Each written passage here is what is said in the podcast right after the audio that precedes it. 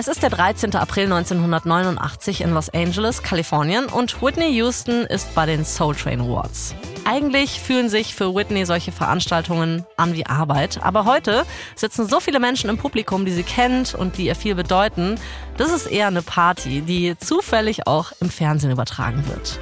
Gerade hat Whitney mit einem strahlenden Lächeln den Gospel-Song Hold Up the Light performt. Das Singen von Gospels erinnert sie schon noch an die Zeit, bevor sie ein Superstar wurde. Sie fühlt sich dann wieder wie ein Chormädchen. Nach dem Auftritt geht Whitney in den Backstage-Bereich. Auf der Bühne werden jetzt die Nominierten für den Soul Train Award verkündet, wo auch Whitney dabei ist. Beste RB slash Urban Contemporary Single einer Frau. Die Laudatorin, Schauspielerin Heather Locklear, trägt die Liste vor und das Publikum klatscht höflich für jeden von ihnen. Aber als sie Whitneys Namen verkündet, ist die Reaktion eine ganz andere. Whitney braucht eine Sekunde. Und dann begreift sie, was los ist. Sie wendet sich an ihre beste Freundin und mittlerweile auch Assistentin Robin Crawford und fragt sie, ey, werde ich hier gerade ausgebuht? Whitney wurde schon häufiger dafür kritisiert, nicht, in Anführungszeichen, schwarz genug zu sein. Das war ja schon in der ersten Folge, dass wir gehört haben, dass Whitney Houston in der Schule schon gemobbt wurde, weil die anderen Kinder meinten, sie habe zu helle Haut. Und auch beim ersten Album gab es ja Diskussionen beim Label, dass das Cover in Anführungszeichen zu schwarz aussehe, weil die wollten sie eher für ein weißes Publikum vermarkten. Und bei den Soul Train Awards, da werden afroamerikanische KünstlerInnen geehrt. Und das ist vermutlich der Grund, warum das Publikum sie tatsächlich gerade ausbuht. Die Leute finden, dass sie nicht für die beste RB-Single ausgezeichnet werden sollte. Whitney verliert den Preis an Anita Baker. Insgeheim ist sie ein bisschen erleichtert, dass sie nicht auf die Bühne gehen muss, um den Preis entgegenzunehmen. Das ist schon eine sehr blöde Situation für sie. Eigentlich wollte sie ja immer eine Inspiration für andere schwarze Menschen sein. Und natürlich tut es ihr jetzt weh, dass die Community sie ablehnt. Sie ist zu schwarz für das weiße Publikum und nicht schwarz genug für das schwarze Publikum. Whitney hat ihren Look so oft geändert, dass sie selber nicht mehr weiß, wer sie ist. Und egal was sie tut, es ist nie genug.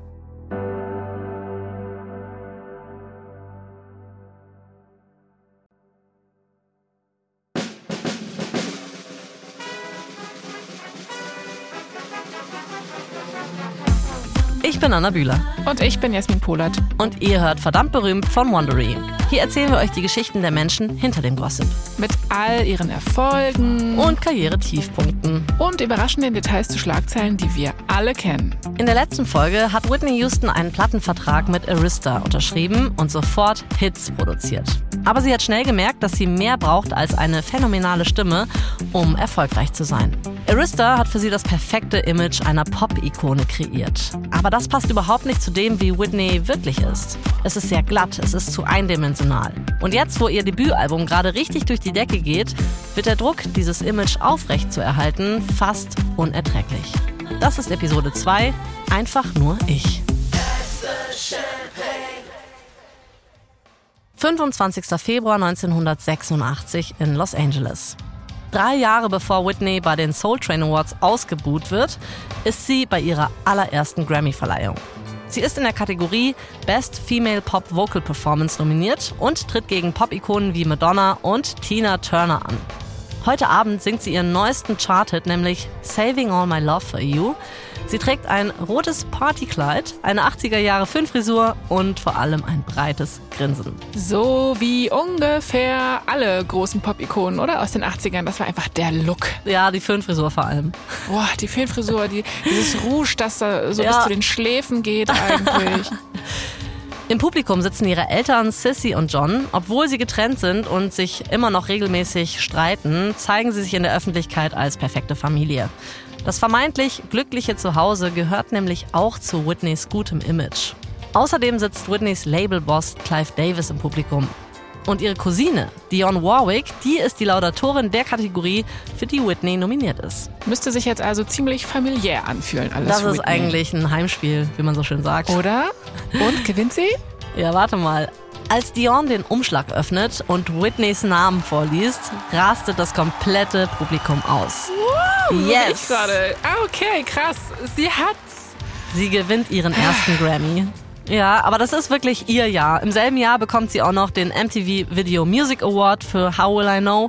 Und das, obwohl MTV damals erst seit einigen wenigen Jahren überhaupt Videos von schwarzen KünstlerInnen zeigt. Der erste Künstler war übrigens Michael Jackson mit Billie Jean. Und spätestens jetzt ist klar, Whitney Houston ist die neue Prinzessin des Pop. Aber trotzdem ist natürlich klar, dass sie als schwarze Künstlerin es nie so leicht haben wird wie weiße MusikerInnen. Und das spürt Whitney auch in ihrem Alltag. Es ist Herbst 1986 in Beverly Hills, Kalifornien. Whitney ist auf ihrer ersten Welttournee, der Greatest Love Tour, und sie ist mit ihrer Assistentin Sylvia auf dem Weg zum Edelkaufhaus Neiman Marcus. Whitney ist ungeschminkt, sie trägt Baseballkappe, Sonnenbrille. Sie will nicht erkannt werden. Okay, also wir sind da schon auf diesem Level von Fame. Genau. Du merkst auch, sie hat mehr als eine Assistentin mittlerweile. Richtig. Die beiden sind in der Schmuckabteilung und da entdeckt Whitney ein Diamantarmband, das ihr gefällt. Sylvia winkt zwei Verkäufern, die gerade einen anderen Kunden bedienen. Alle drei sind weiß. Einer der Verkäufer wirft Sylvia einen abschätzigen Blick zu und sagt, äh, ihr müsst jetzt warten. Es vergehen Minuten. Sylvia ist Latina, Whitney ist schwarz. Sie wissen, was los ist. Schließlich sagt Whitney, scheiß drauf. Sie und Sylvia sprechen einen dritten Verkäufer an. Der kommt dann rüber, nimmt das Armband aus der Vitrine und legt es Whitney an. Dann versteht er, wen er da vor sich hat. Sie sind ja Whitney Houston. Jetzt sind plötzlich auch die anderen beiden Verkäufer sehr, sehr hilfsbereit und plötzlich zur Stelle. Whitney will keine Szene machen und sagt nichts. Aber Sylvia ist es egal. Sie blafft die beiden schon so an, so, ach, Jetzt, wo Sie hören, dass es Whitney Houston ist, kommen Sie rüber, oder? Genau das wäre jetzt auch gerade meine Reaktion gewesen. So, ah ja, ist mhm. ja schön. Ja. Whitney fragt nach dem Manager, damit sie das Armband bei ihm kaufen kann, damit er die Provision bekommt und keiner der anderen Verkäufer. Power Move. Turns out, es ist eben nicht egal, welche Hautfarbe Whitney Houston hat. Aber sie will auch gar nicht, dass es egal ist. Sie ist stolz darauf, woher sie kommt und wer sie ist.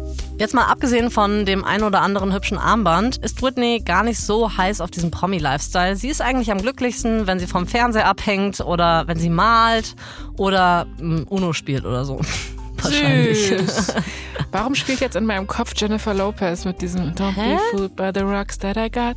I'm still, I'm still Whitney from the block, sozusagen. Genau. Ja, aber ich dachte, sie ist so ein krasses Partygirl eigentlich auch. Ja, es gibt noch ein Laster, was sie auch noch hat. Nämlich, äh, sie kifft viel und gerne und sie kann die Finger eben nicht vom Koks lassen. Hm. Anscheinend benennt die Crew von der Greatest Love Tour die Tournee intern sogar um in The Greatest Drug Tour. Ui. Ja. Als die Tour fertig ist, geht's für Whitney aber direkt weiter mit der Arbeit. Es ist Anfang 1987 und Whitney ist im Büro von Clive Davis in Manhattan. Sie starten mit der Arbeit am zweiten Album. Das erste hat sich weltweit 25 Millionen Mal verkauft. Drei Songs darauf wurden zu Nummer 1 Singles.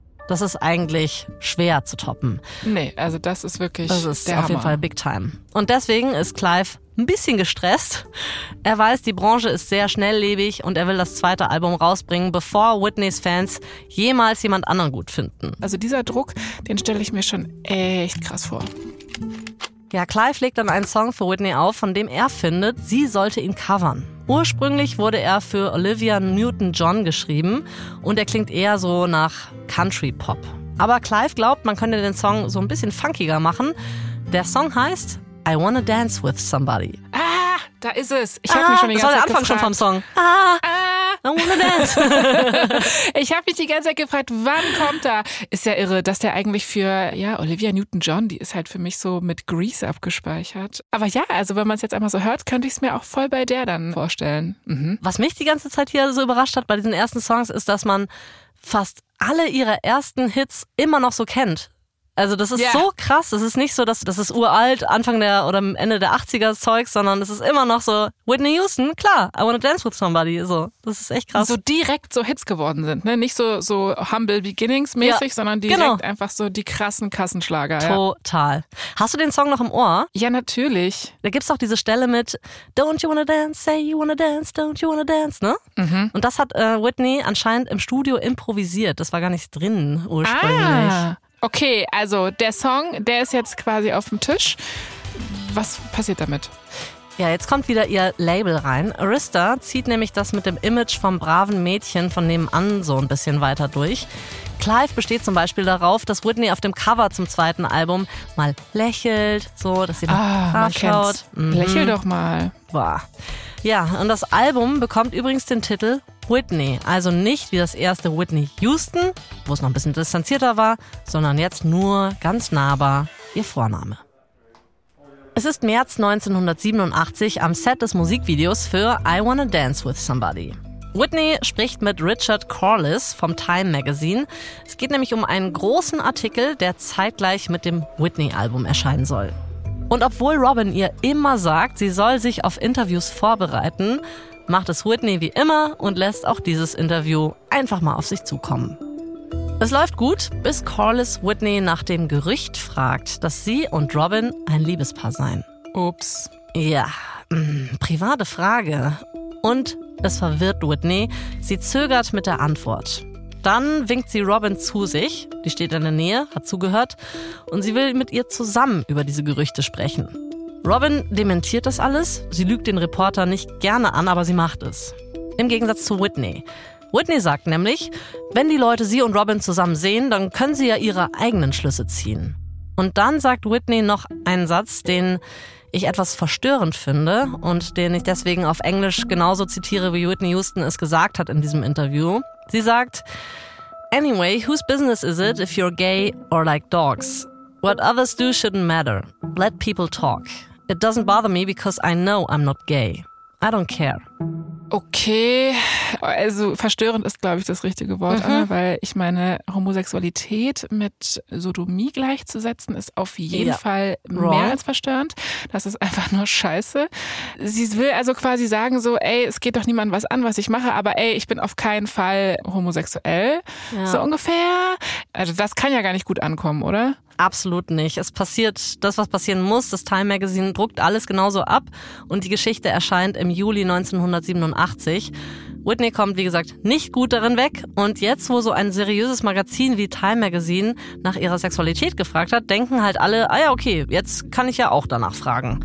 Und immer wenn irgendwo in der Presse diese Gerüchte erwähnt werden, verschärft das die Spannungen zwischen Whitneys Familie und Robin. Aber für Whitney ist klar, Robin bleibt an ihrer Seite. Auch wenn sie kein Paar sind, ist Robin ihr Anker. Und den braucht sie, denn ihre Welt gerät mehr und mehr außer Kontrolle.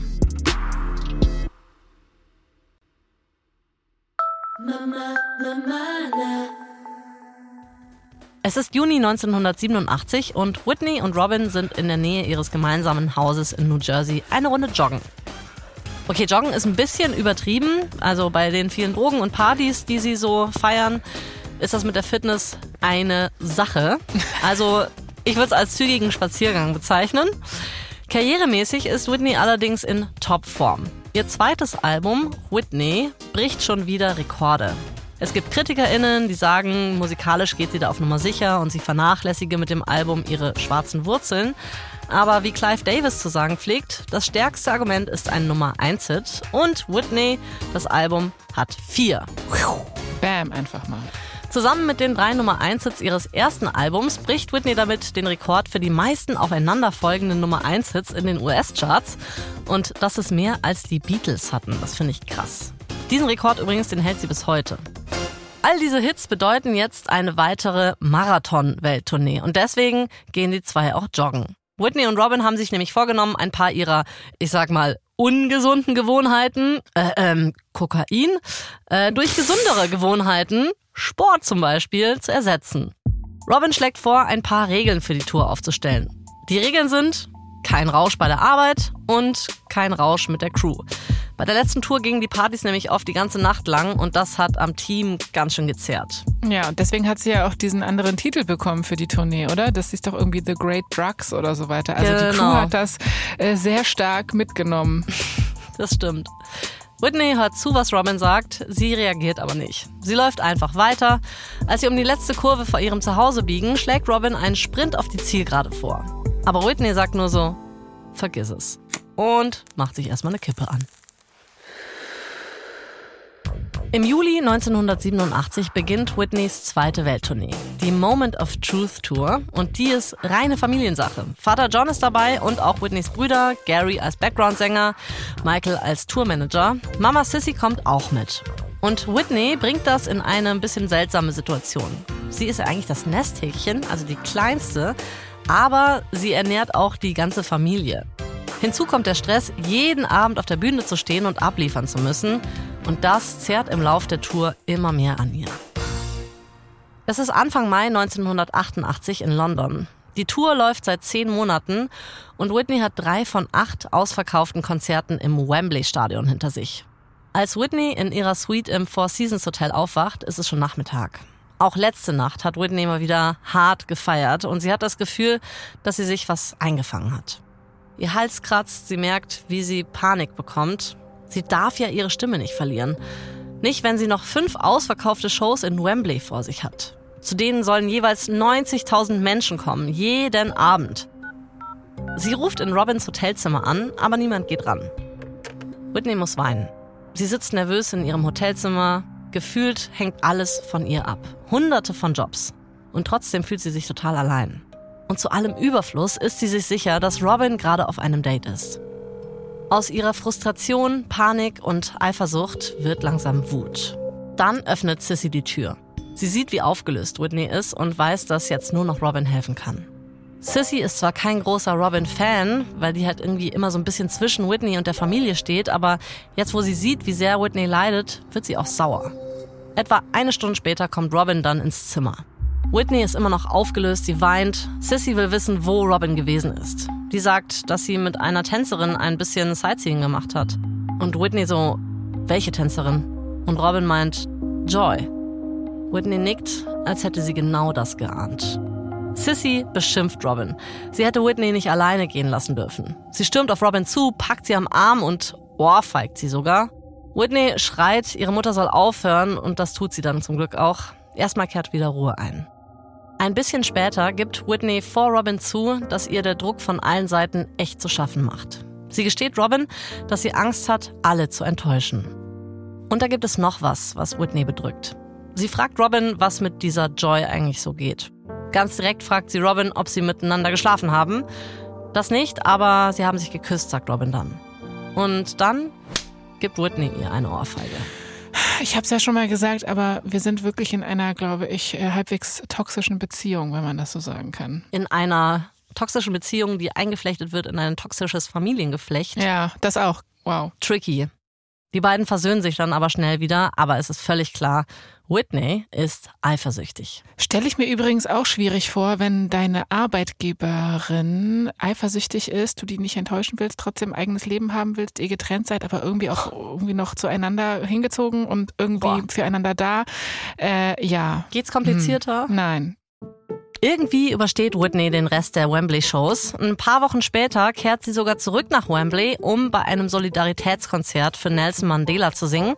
Der sitzt zu der Zeit in Südafrika im Gefängnis und die Show hier in Wembley soll auf die Ungerechtigkeit der Apartheid aufmerksam machen. Es ist wohl so, dass einige der angefragten KünstlerInnen erst mit der Zusage zögern, weil sie einen politischen Gegenwind befürchten. Aber Whitney soll sofort Ja gesagt haben, worauf dann auch andere KünstlerInnen gefolgt sind. Das Free Nelson Mandela Konzert wird in 67 Ländern übertragen. Über 600 Millionen Menschen sehen das.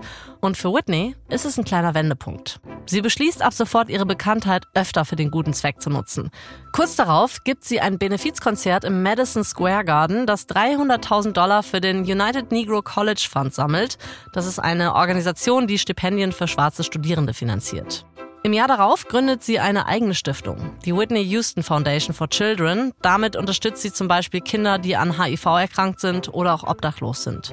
Und jedes Jahr zu Weihnachten veranstaltet sie eine Weihnachtsfeier für obdachlose Kinder in Newark. Finde ich auch krass, dass sie so früh in ihrer Karriere schon angefangen hat damit. Das ist ja eigentlich sowas, was man auch, ja, zumindest so aus der Erfahrung viel später macht, ne? wenn man schon irgendwie richtig gesettelt ist, dass man dann anfängt, mhm. wirklich auch zurückzugeben. Finde ich auch für schön, dass sie da direkt dabei ist. Total, hat sie irgendwie ein Gespür dafür. Es ist Ende 1988 und Whitney ist zurück in Jersey auf dem Weg zu der Wohnung, die sie für Robin gekauft hat. Nach dem Streit in London haben die zwei nämlich beschlossen, dass sie etwas Abstand brauchen. Hätte ich jetzt auch gesagt. Ich Damit weiß nicht, wie du das siehst. Hat ja niemand gerechnet, dass das vielleicht gesund wäre. Ja. Whitney hat indes auch angefangen zu daten. Sie war schon ein paar Mal mit dem NFL-Quarterback Brad Johnson aus. Vielleicht wird ein bisschen Unabhängigkeit Robin und Whitney ja auch gut tun. Das ist zumindest die Idee dahinter. Aber jetzt hat Robin ihr gerade erzählt, dass Joy, die Tänzerin, mit der sie auf Sightseeing-Tour war, bei Robin vorbeikommen will. Sie will darüber reden, warum Whitney sie gefeuert hat. Oh, gefeuert. Also äh, ich, ich habe ja vorhin schon gesagt, ne, es ist ja bestimmt ein bisschen schwierig für Robin, dass sie ja. mit ah. ihrer Arbeitgeberin äh, so verbandelt ist. Und ich habe aber gedacht, ah ja gut, aber sie hat Robin nicht gefeuert, aber dann ja anscheinend Joy. Äh, mhm. Finde ich dann schon auch äh, ein Statement, sag ich jetzt mal. Wow. Ja, da sieht man, dass Whitney das ganz schön mitnimmt. Aber auch jetzt ist sie ziemlich aufgelöst und fährt zu Robins Wohnung, weil sie ist sich nämlich sicher, dass die beiden gerade da zusammen sind und möglicherweise im Bett miteinander sind. Whitney hämmert also an die Tür und als Robin öffnet, sieht Whitney Joy schon im Hintergrund der Wohnung stehen. Whitney will wissen, was hier gelaufen ist. Robin meint zwar, äh, sie waren nicht zusammen im Bett, aber das glaubt Whitney nicht. Joy stiehlt sich dann so ein bisschen nach draußen auf die Veranda und sie will nicht weiter reingezogen werden, was verständlich ist. Mm, ja. Whitney verlangt dann, dass Robin Joy rausschmeißt, aber die weigert sich. Whitney steigt wieder in ihr Auto und fährt nach Hause. Während der ganzen Fahrt weint sie. Am nächsten Tag fährt sie zurück zu Robins Wohnung und marschiert direkt ins Schlafzimmer.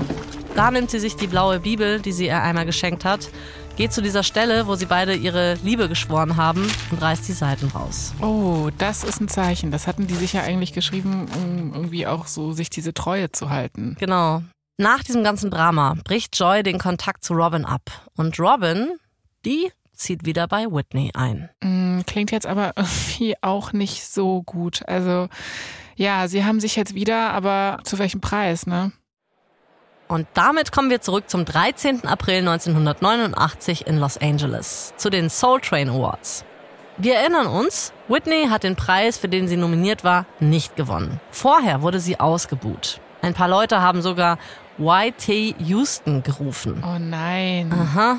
Aber Whitney will aus diesem Abend trotzdem irgendwie das Beste machen. In einer Werbepause unterhält sie sich mit ein paar Freundinnen. Sie stehen so rum, Whitney gestikuliert und stößt dabei gegen jemanden, der hinter ihr steht. Entschuldigung, sagt die Stimme eines Mannes. Whitney antwortet nicht.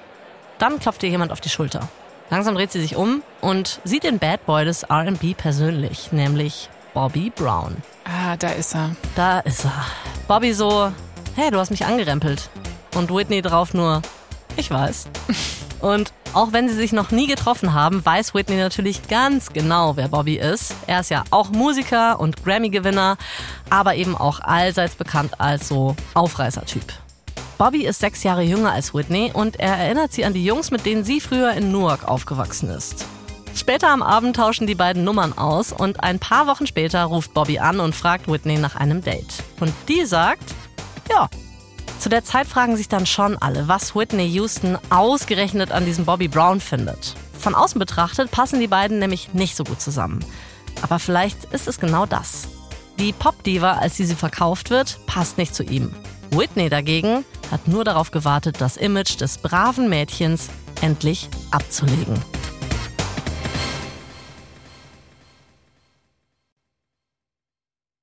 Mama, Mama, es ist der 3. April 1989 und Whitney Houston fährt mit ihrem schwarzen Mercedes durch Englewood, New Jersey. Sie ist allein.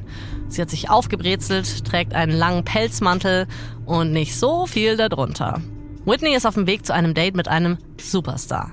Aber dieser Superstar ist nicht Bobby Brown. Mit ihm hat sie zwar ein paar Mal telefoniert, aber mit einem Date hat es trotzdem nicht geklappt, wegen seiner Tour. Heute ist sie verabredet mit hm? Eddie Murphy. Ach, mhm. Dr. Doolittle. Der gute Doolittle. Der hat doch auch irgendwie so viele Kinder, Eddie Murphy, oder? Das stimmt, das habe ich noch nicht Und der hat jetzt mit Mel B zusammen von den Spice Girls. Äh, was? Wirklich? Ja. ich hab hier die Infos, ich sag's Boah. dir. Das mal in einer anderen Folge. Ja, okay, also sie trifft Eddie Murphy, krass. Ja, voll. Der ist aber auch ähm, zu der Zeit dann einer so der up-and-coming Stars in Hollywood, hat schon richtig krasse Filme gedreht. Der Prinz aus Samunda, Beverly Hills Cop und so, das ist mhm. gerade so sein High. Er und Whitney waren auch schon auf ein paar Dates davor und anscheinend hat Eddie schon bei einer ihrer ersten Verabredungen einen Witz darüber gemacht, wie schön ihre Kinder mal aussehen werden. Ach. Jetzt, wo er so viele hat.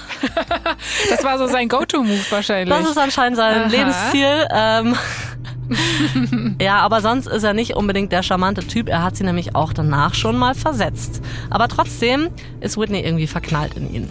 Deswegen ist sie heute an seinem Geburtstag auch auf dem Weg zu seiner Villa. Als sie ankommt, klingelt sie und durch die Gegensprechanlage kommt eine Stimme. Wer ist da? Äh, hier ist Whitney, sagt Whitney. Die Stimme bittet sie, einen Moment zu warten. Schlanke 15 Minuten später kommt jemand von Eddies Leuten aus dem Haus und sagt Whitney, dass Eddie leider beschäftigt ist und sie nicht empfangen kann. Wow, dick Move. Wow. und sie ist da nur so, äh, ich habe hier extra wenig an. Ja, sie fühlt sich natürlich nachvollziehbarerweise wie eine Loserin in einem sehr heißen Outfit.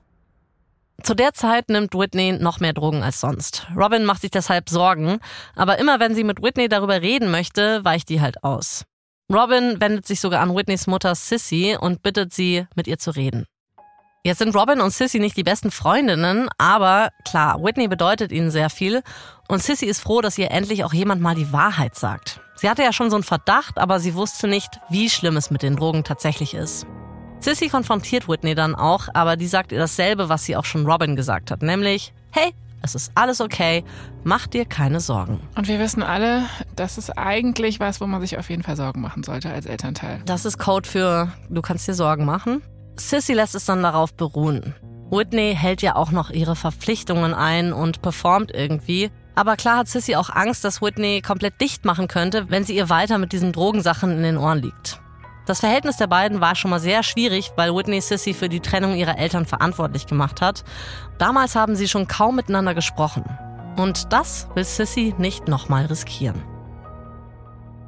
Als Whitneys drittes Album ansteht, ist Whitney entschlossen, mehr von sich selbst einzubringen. Ich will einfach nur ich sein. Das ist so ein Satz, den sie in dieser Zeit sehr oft sagt. Im Studio oder auch bei Interviews zum Beispiel. Whitney denkt auch über die Vorwürfe nach, sie sei nicht schwarz genug, in Anführungszeichen. Sie wird oft darauf angesprochen und das macht sie dann doch echt wütend. Weil es ja auch nichts ist, was sie ändern kann. Ihre Antwort ist dann, ich singe nicht wie eine weiße Sängerin und nicht wie eine schwarze, ich singe einfach aus dem Herzen. Und ich weiß nicht, warum das nicht reicht. Das frage ich mich halt einfach auch. Es ist so. Es ist Herbst 1989 in Los Angeles und Whitney ist in ihrer Suite im Hotel Bel Air und probiert verschiedene Outfits an. Sie ist in LA, um an ihrer neuen Platte zu arbeiten, aber heute hat sie frei. Sie hat gleich ihr erstes offizielles Date mit Mr. Bobby Brown. Ach so, ist er dann jetzt doch mal zu ihr durchgedrungen sozusagen? Jetzt geht's los, genau. Okay, es hat quasi vielleicht auch diese Abfuhr von Eddie Murphy gebraucht. Ich weiß es nicht. Ja, mein Nein, Gott, okay. was ist ein Paralleluniversum, wo Eddie Murphy sie nicht hätte abblitzen lassen? Ey, stell dir mal vor. Oh mein Gott. Naja. Das erste Treffen mit Bobby ist aber jetzt so ungefähr sechs Monate her bei diesen Soul Train Awards, ne? Mhm. Und seitdem haben sie dann so ein paar Mal telefoniert und Bobby war bei der Party zu Whitneys 26. Geburtstag eingeladen. Er war super charmant, hat sich mit allen unterhalten, ist bis spät abends geblieben. Eddie Murphy dagegen ist mit einer riesigen Entourage aufgeschlagen und war nach 20 Minuten wieder weg. So. Ja. Ist halt auch einfach gegen so einen anzutreten, oder? Ja. Wie lustig. An diesem Abend holt Bobby Whitney im Hotel ab. Er ist wieder super charmant und macht ihr viele Komplimente. Zum Abendessen gehen sie in ein kleines italienisches Restaurant. Ich stell's mir so vor, weißt du, mit so rot-weiß karierten Decken und so. Immer. Ich hatte auch sofort die rot-weiß karierte Decke im Kopf. Nach dem Essen holt Whitney eine Schachtel Newport-Zigaretten aus der Tasche und zündet sich eine an. Normalerweise kennt sie es, dass sie ihr Gegenüber jetzt so eine Rede ansetzt, so, ne, nach dem Motto, hey, du bist doch Sängerin, wie kann man da rauchen? Ja, ja. Aber stattdessen sagt Bobby nur, ach, du rauchst Newports. Ich auch. Na, da haben sich zwei gefunden, nicht wahr? Da haben sich zwei gefunden und können sich vor allem jetzt immer schön die Kippen teilen. ja, mit Bobby Brown ist es irgendwie wie mit einem alten Freund. Die haben sich viel zu erzählen, die haben viele Gemeinsamkeiten, die lachen über dieselben Sachen. Und nach dem Abendessen gehen sie zurück in Whitneys Hotelsuite und trinken Champagner. Punkt, Punkt, Punkt. Wir wissen alle, was das heißt. Wir wissen alle, was danach kommt. Es ist Spätherbst 1989, ein paar Wochen nach Whitneys und Bobbys Date in Bel Air.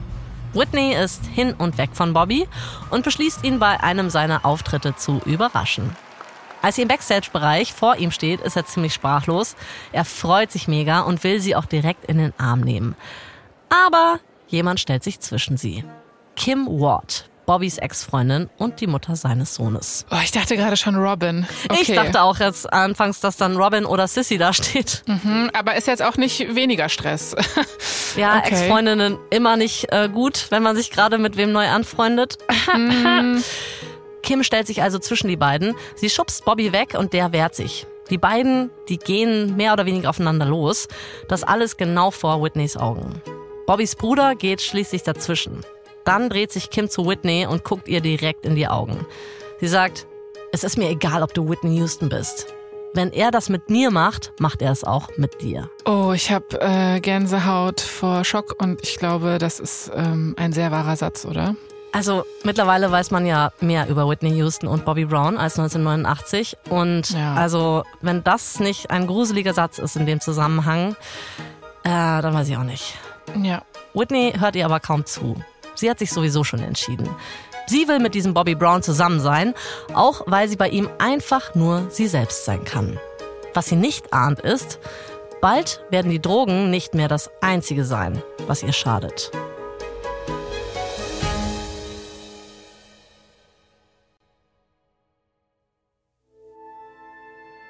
Das war die zweite Folge unserer vierteiligen Serie Whitney Houston. In der nächsten Folge wird Whitney zum Filmstar, während Bobbys Verhalten eskaliert. Und Whitneys Drogenkonsum droht zur Gefahr für ihre Stimme zu werden. Hier noch ein kurzer Hinweis zu den Szenen in diesem Podcast. In den meisten Fällen wissen wir zwar nicht genau, was gesagt wurde, aber unsere Geschichte basiert auf echten Tatsachen und vor allem tiefen Recherchen. Bei der Recherche für unsere Geschichten benutzen wir viele Quellen, darunter Remembering Whitney von Sissy Houston, The Soundtrack of My Life von Clive Davis, A Song for You von Robin Crawford und den Dokumentarfilm Whitney von Kevin MacDonald. Ich bin Anna Bühler. Und ich bin Jasmin Polat. Verdammt berühmt ist eine Produktion von Kugel und Niere für Wondery. Dennis Hensley hat diese Folge geschrieben, Johanna Bowman hat sie adaptiert. Sprachaufnahme Hammer und Amboss und Bose Park Productions. Herstellungsleitung Shai Kathetik. Das Sounddesign kommt von Sam Ada und Sebastian Dressel. Produzentin Kugel und Niere Elisabeth Fee. Für Wondery Producer Simone Terbrack. Executive Producer Tim Kehl, Jessica Redburn und Marshall Louis.